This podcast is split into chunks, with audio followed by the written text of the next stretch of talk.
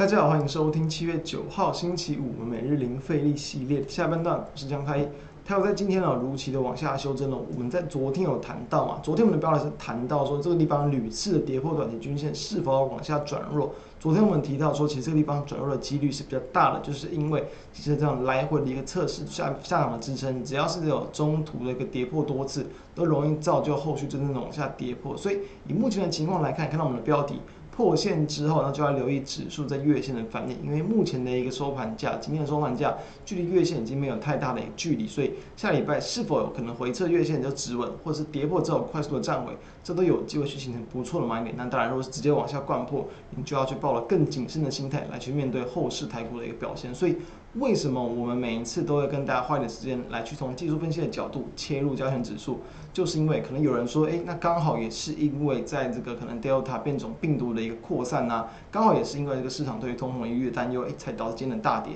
但是是不是确实我们从技术分析的角度，在昨天啊其实就有去提出这样的一个警讯？所以其实它都是有机会从技术分析来去得提前的能去做一些这个应对的一个动作。来，我们看到。在今天加权指数呢是呈现开低之后，然后一度反弹，那中途后续又又是有两度的在往下去破今天的低点，中场是收跌了两百零四点，算是偏弱势的表现。柜买指数呢也是开低，一度的翻红，但是很快的又跌了回去，收跌了一点零七点，都是比较弱势的格局。所以在技术面的一个格局上，今天的加权指数在昨天跟前天都是收在五日均线之上。看起来是五日均线有撑，但是因为盘中都是有直接的往下灌破，所以我们提到，虽然说来回测试都有撑，那当然是好事。但是只要过程之中是这种多次的一个跌破，或是屡次跌破，通常都会代表这个地方下档支撑没有这么强劲，所以跌破其实也是很正常的现象。那目前跌破了之后呢，就是进入到了月线跟五日均线之间的一个整理的结构。那还没有脱离之前，就要去以一个比较高出低进的角度来去做应对。也就是呢，台股只要在这样的区间逢接近到五日均线的位置，你就可以去站在卖方。接下来月线的位置就是在买方，还没有脱离之前，都可以用这样的角度来去做一个应对。那对应一下其他部分的个股，我们就来看到，哦，其实很明显的，呃，因为拜登这个地方要去做压抑一点运价的动作，所以短线上对于这个航运族群都会有一所都有这样的一个利空的一个压力存在。那你常常来看呢，其实在前天哦，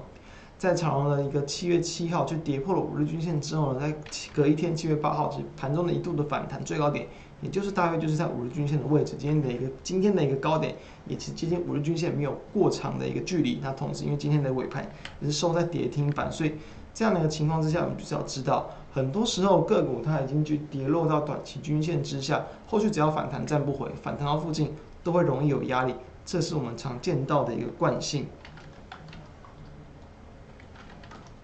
再，比如说像是看到二六零九的阳明也是在今天啦。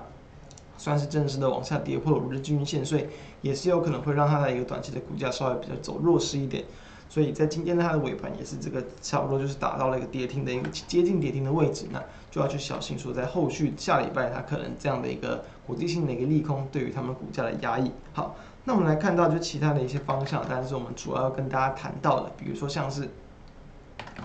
像是三零三七的一个星星。我们有谈到说，就是对于这种呃，比如说 PCB 啊、ABF 载板的个股，也是我们在前阵子去跟大家追踪的方向。欣兴呢，它则是在这个大约七月上旬的时候，其实就是七月初，就是有跌破月线再站了回来，所以它是在月线有这样的一个假跌破的一个技术面出现。那目前的股价，如果说你把这个本周二的十字 K 也算算进去红 K 的话，其实已经连续六天的红 K 棒往上去拉抬，虽然说涨幅都没有很大很大，今天的涨幅是一点零六帕。但这样的一个稳健的上攻，也代表它其实相对大盘是比较抗跌，而且相对强势的。再来，我们像是看到八零八六的宏捷科，六月营收创高股，也是在最近这几个月营收连续创高的个股，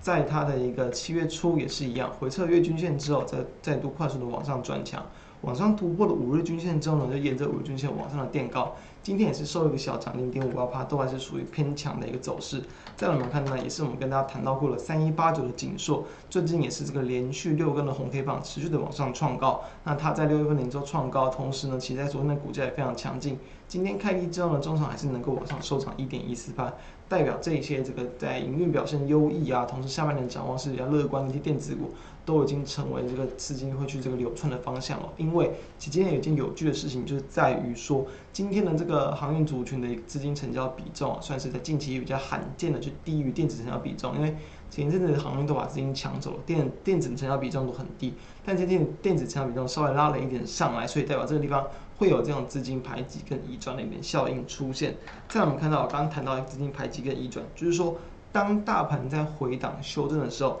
很容易会见到一些这种所谓的补涨一些结构，比如说像是八零四四的网家，今天的一个表现很强劲，往上收涨了六点四八趴。那因为我们先前就跟大家追踪过嘛，不管是网家或者像是宅配通这些，同样具有这个物流啊运输相关概念股，虽然说这个要进入，可能快要看到这个微解封了，但是这些居家的一些需求依然会持续的一个存在，所以我们看到二六四二的一个宅配通，它其实我们已经在。我们在这个七月五号，它在跌破五日均线之后，就跟大家去分享了，提到说这个地方它已经转弱了，你要应该要先去做出场，所以你就可以有效的去避开后面的连续四根的黑 K 棒，像它今天嘛，又是再度往下去跌破月线，你提前的出场，你即便它前面的股价再怎么强，你还是要去依照这样的一个这个转弱的一个角度来去先去考虑做出场，你就能够去避开后续的修正，这是我们在节目中。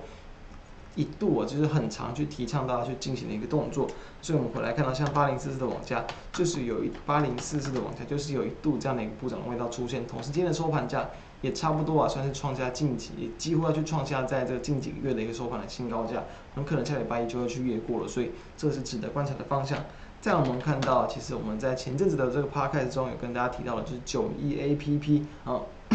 那今天的股价也是相对的强劲，所以就是说。当怎么讲？当就是一些传产类股开始有点震荡跟修正，比较具有题材性，像这个是比较偏向，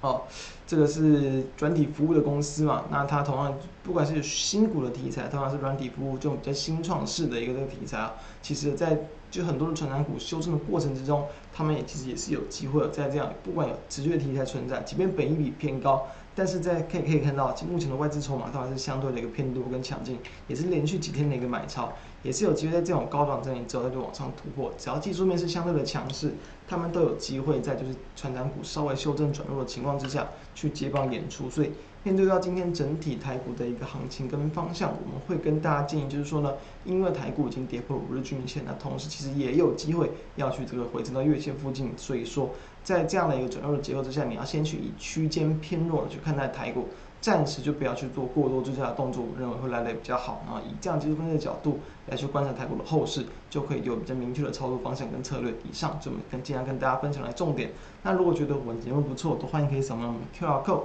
加入我们的 LINE，啊并且欢迎订阅我们的 YouTube 频道，开启小铃铛。收听 Podcast 的朋友也欢迎订阅收听我们每天的盘后解析。以上，我们下周再见，祝大家周末愉快，拜拜。